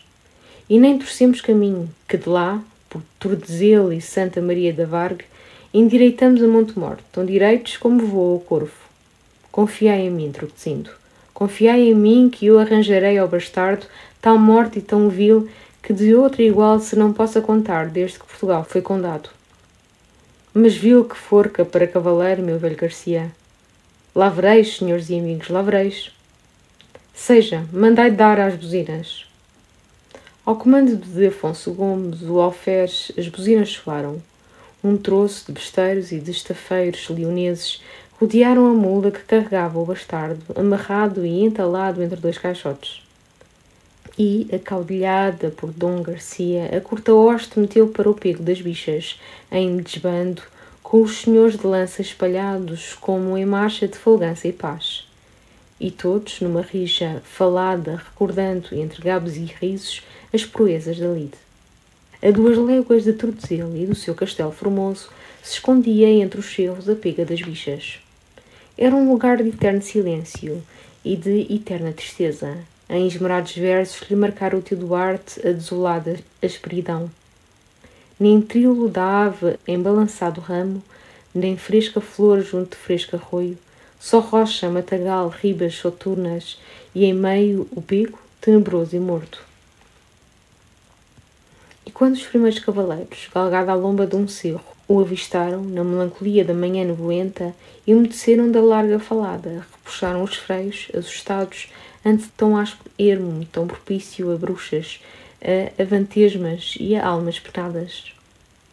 Diante do escalavrado barranco por onde os jinetes escorregavam ondulava uma ribanceira aberta com charcos lamacentos quase chupados pela estiagem, luzindo pardamente por entre grossos pedregulhos e o tojo rasteiro.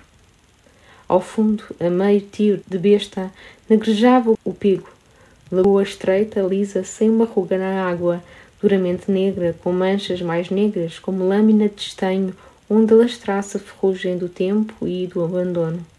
Em torno subiam os cerros, eriçados de mato bravio e alto, sulcados por trilhos de saibro vermelho, com perfis de sangue que escorresse, e rasgados por altos por pendias lustrosas, mais brancas que ossadas.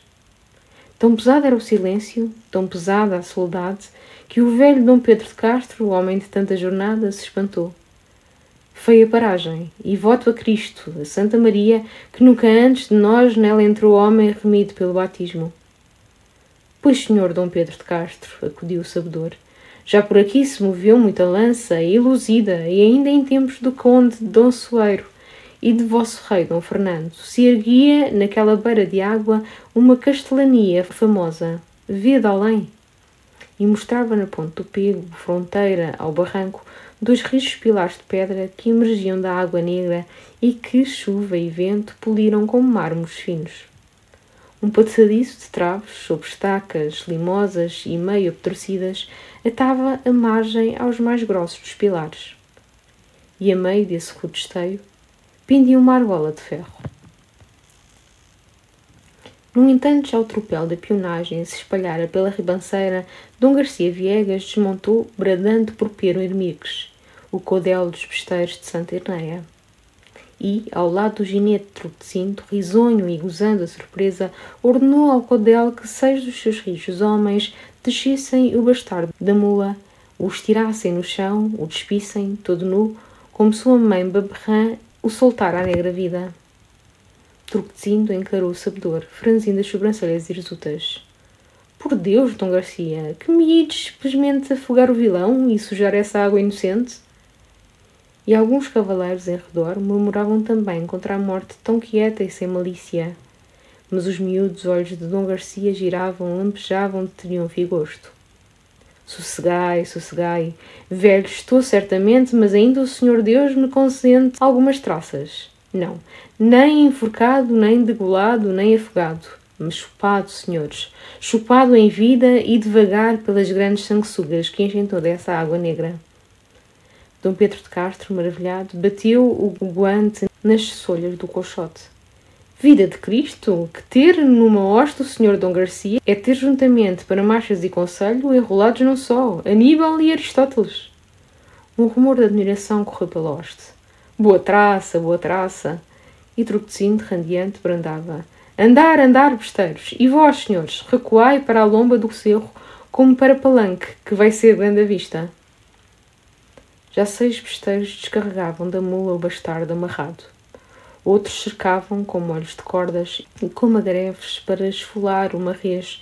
Toda a rude turma se abateu do malfadado, arrancando por cordas que desatavam a servilheira, o saio, as grevas, os chapatões de ferro. Depois, a grossa roupa de linho encardido, agarrado pelos compridos cabelos, filado pelos pés, onde se cravavam agudas unhas no furor de um manter, com os braços esmagados sobre outros grossos braços, retesos. O possante bastardo ainda se estorcia, urrando, cuspindo contra as faces confusas da matulagem em cuspo avermelhado que espumava. Mas por entre o escuro tropel que o cobria, o seu corpo, todo despido, branquejava, atado com cordas mais grossas. Lentamente o seu furioso urrar esmorecia, arquejado e ronquenho e um após outro se erguiam os besteiros, esfalfados, bufando, limpando o suor do esforço. No entanto, os cavaleiros de Espanha, de Santa Irneia, desmontavam cravando o conto das lanças entre torres e as pedras. Todos os recostos dos outeiros cobriam da mesnada espalhada, como palanques em tarde de justa. Sobre uma rocha mais lisa, que dois magros espinheiros toldavam de folha rala, um pajem estendera peles de ovelha para o senhor Dom Pedro de Castro, para o senhor de Santa Irneia. Mas só o velho castelão se acomodou para uma repousada de longa, desafivelando o seu corcelete de ferro talceado de ouro. Turpecindo permanecera erguido, mudo, como os guantes apoiados ao punho da sua alta espada os olhos fundos, avidamente cravado nebrosa lagoa que, com morte tão fera e tão suja, vingaria o seu filho. E pela borda do peco, peões e alguns cavaleiros de Espanha remexiam com virutões, com os contos das escumas, a água ludosa na curiosidade das negras bichas escondidas que a povoavam.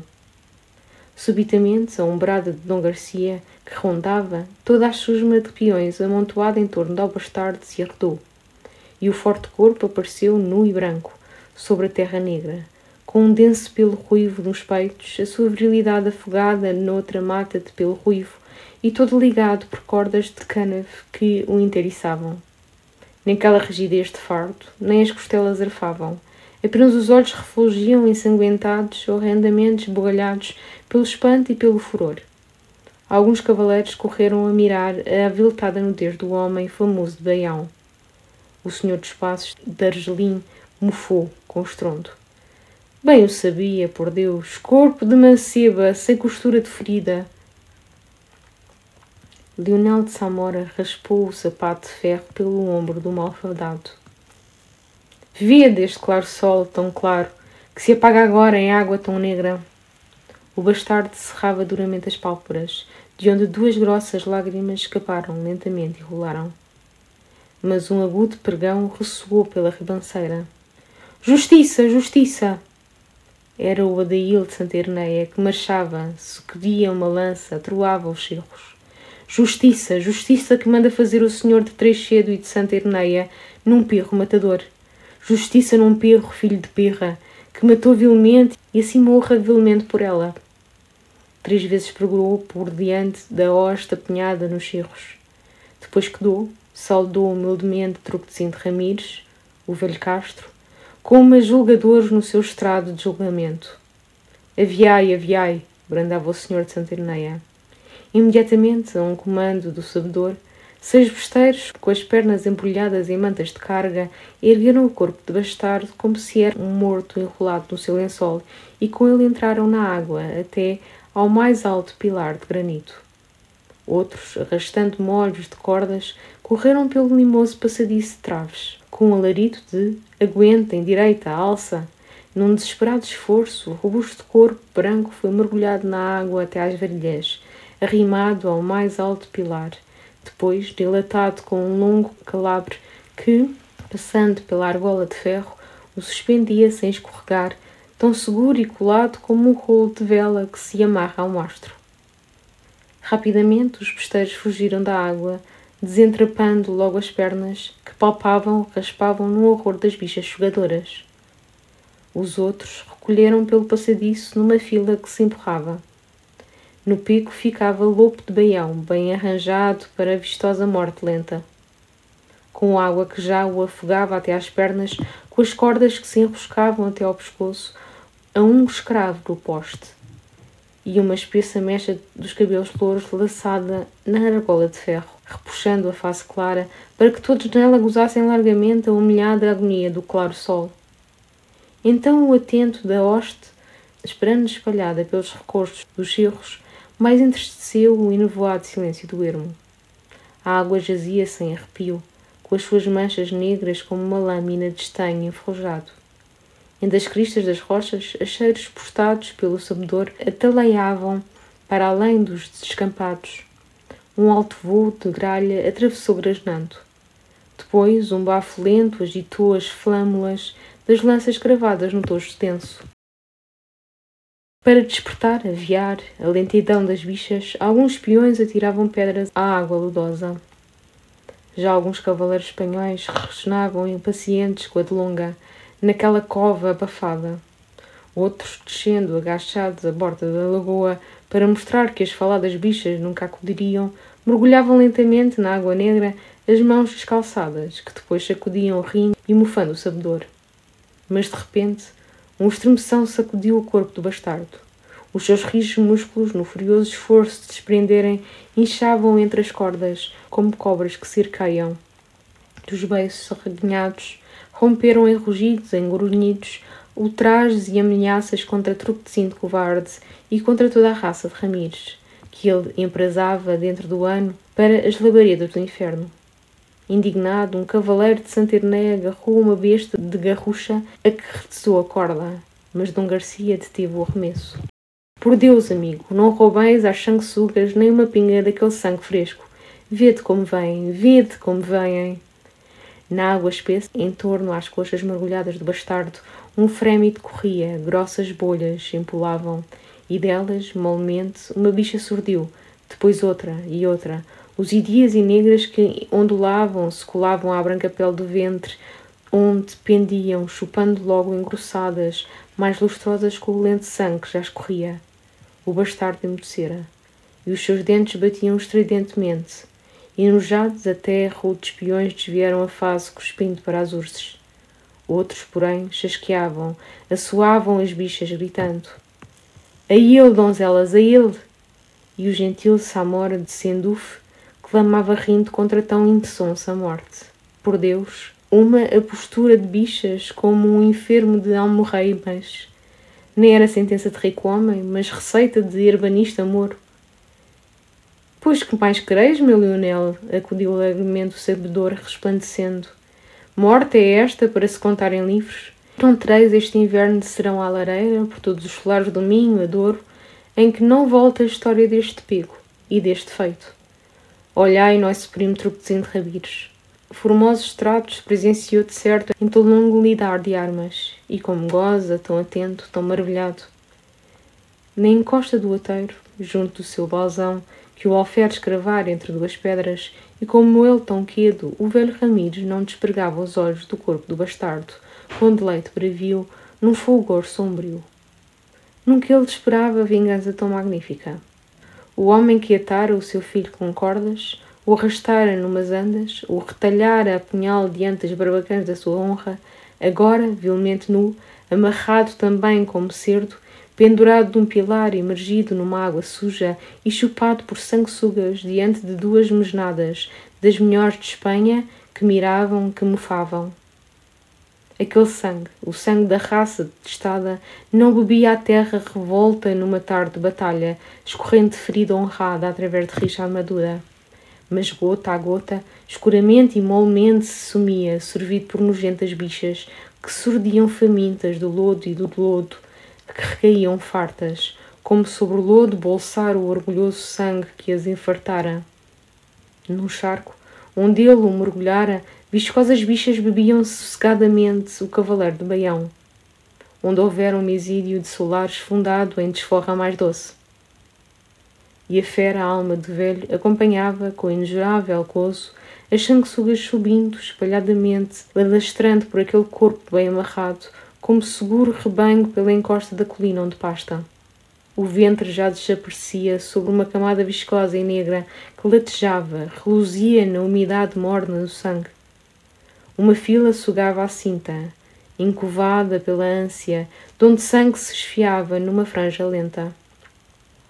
O denso pelo ruivo do peito, como a espessura de uma selva, detivera muitas que ondulavam com um rasto de lodo. Um montão enovelado sangrava um braço. As mais fartas, já inchadas, mais reluzentes, despegavam, tombavam molemente, mas logo outras famintas se referravam. Das chagas abandonadas o sangue escorria delgado, represo nas cordas de onde pingava como uma chuva rala. Na escura água boiavam gordas postemas de sangue desperdiçado, e assim sorvido, ressumando o sangue, o malfadado ainda rugia, através de ultrajes imundos, ameaças de mortes, de incêndios contra a raça dos famílios. Depois, com um arquejar em que as cordas quase se estalavam, a boca horrendamente escancarada e ávida rompia aos poucos ocos, implorando água, água. No seu furor, as unhas, que em volta de amarras lhe colara contra as fortes coxas, esfarrapavam a carne, cravavam-se na fenda esfarrapada, ensopadas de sangue e o furioso tumulto esmorecia num longo gemer cansado, até que parecia adormecido nos grossos nós das cordas, as barbas reluzindo sob o suor que as alagara como sobre um grosso orvalho, e entre elas a espantada lividez de um sorriso delirado. No entanto, já na hoste derramada pelos erros, como por um palanque, se esgotara a curiosidade bravia daquele suplício novo, e se acercava a hora da ração de Mariana o Adail de Santerneia, depois o Almocada em espanhol, mandaram soar os anafis. Então todo o hóspede ermo se animou como uma faina de arraial. O armazém das duas mesnadas parara por trás dos morros, numa curta almargem de erva onde um regado claro se arrastava nos seixos por entre as raízes de amieiros e chorões. Numa pressa esfaimada, soltando sobre as pedras, os peões corriam para a fila dos machos de carga, recebiam dos uchões e estafeiros a fatia de carne, na grossa metade de um pão escuro, e, espalhados pela sombra do arvoredo, comiam com silenciosa lentidão, bebendo da água do regato pelas concas de pau. Depois espreguiçavam, estirados na relva, ou trepavam em bando pela outra encosta dos morros, através do mato, na esperança de atravessar com o virote alguma caça erradia. Na ribanceira, diante da lagoa, os cavaleiros sentados sobre grossas mantas comiam também, em roda dos alforjes abertos, cortando com os punhais nacos de gordura nas grossas viandas de porco, empinando em longos tragos as bujudas cabaças de vinho. Convidado por Dom Pedro de Castro, o velho sabedor descansava, partilhando de uma larga escudela de barro cheia de bolo papal, de um bolo de mel e flor de farinha, onde ambos enterravam lentamente os dedos que depois limpavam ao fogo dos morriões. Só o velho trotecito não comia, não repousava, irte mudo diante do seu pendão entre os seus mastins, naquele fero de verde acompanhar sem que lhe escapasse um arrepio, um gemido, um fio de sangue, a agonia do bastardo. De balde, o castelão, estendendo por ele um pincel de prata, gabava o seu vinho de tordesilhas, fresco como nenhum de aquilato ou de provins, para a sede de tão rixa arrancada. O velho rico homem nem atendera, e Dom Pedro de Castro, depois de atirar dois paiães aos aluões fiéis, recomeçou discorrendo com Garcia Viegas sobre aquele teimoso amor do bastardo por Violante Remires, que arrastara a tantos homicídios e furores. Ditosos nós, Senhor Dom Garcia, nós a quem a idade, que o quebranto e a fartura já arredam dessas tentações. Que a mulher, como me ensinava certo físico quando eu andava com os mouros, é vento que consola e cheira bem, mas tudo em rodilha e esbandalha. Vê-te como os meus por elas penaram. Só meu pai, com aquela desvairança de zelos, em que matou a cutela minha doce madre Estevaninha, e ela tão santa e filha do imperador. A tudo tudo leva a tonta ardência, até a morrer como este sugado por bichas, diante de uma hoste de merenda e mofa. E por Deus, quanto tarde em morrer, Senhor Dom Garcia. Morrendo está, Senhor Dom Pedro de Castro, e já com o demo ao lado para o levar. O bastardo morria.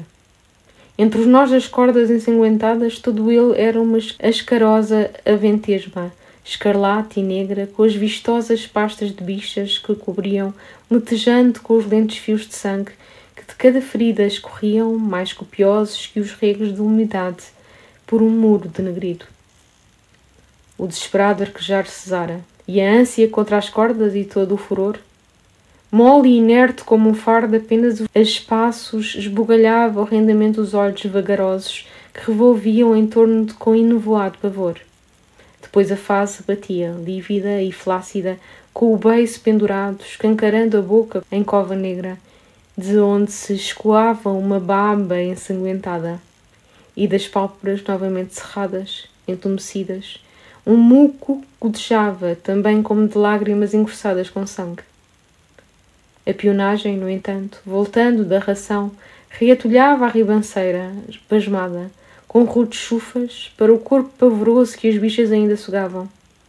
Já os pajens recolhiam mantéis e alforjes. Dom Pedro de Castro descera do cabeço com o sabedor até à borda da água doludosa, onde quase mergulhava os sapatos de ferro, para contemplar mais de cerca o agonizante de tão rara agonia. E alguns senhores, estafados com a delonga, afivelando os gibanetes, murmuravam: Está morto, está acabado.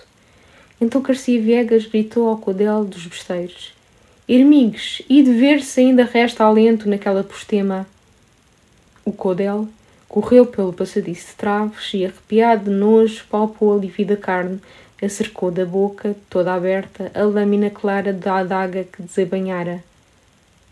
Morto, morto! gritou. Estava morto. Dentro das cordas que o arroxeavam, o corpo escolgava, engelhado, chupado, esvaziado. O sangue já não manava, havia coalhada em postas escuras, onde algumas bichas teimavam latejando, reluzindo, e outras ainda subiam, tardias. Duas enormes remexiam na orelha. outra tapava um olho. O claro sol não era mais que uma imundície que se descompunha. Só a madeixa dos cabelos louros, repuxada, presa na argola, reluzia com um lampejo de chama, como rastro deixado pela ardente alma que fugira. Com a adaga ainda desembanhada e que sacudia, o coudel avançou para o senhor de Santa Irneia, bradou. Justiça está feita, que mandaste fazer do perro matador que morreu. Então o velho rico homem, atirando o braço, o cabeludo punho, com possante ameaça, bradou num rouco brado que rolou por penhascos e cerros. Morto está, e assim morra do morte infame quem traidoramente me afronta a mim e aos da minha raça. Depois, cortando rigidamente aquela encosta do cerro, através do mato e com um largo aceno aos alferes do vendão. Afonso Gomes, mandai dar as buzinas, e a cavalo, se vos apraz, senhor Dom Pedro de Castro, primo e amigo, que leal e bom me fostes. O castelão ondeou risonhamente aboante. Por Santa Maria, primo e amigo, que gosto e honra os recebi de vós.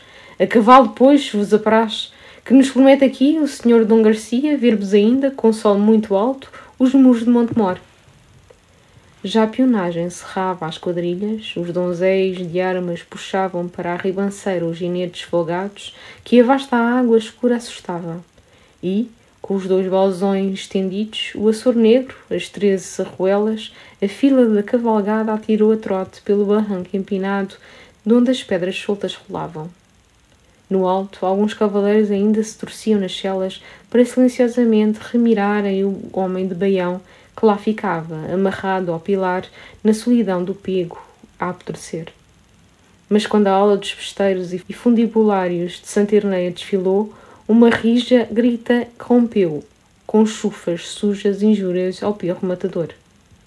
A meio da escar, um besteiro, virando, retesou furiosamente a besta.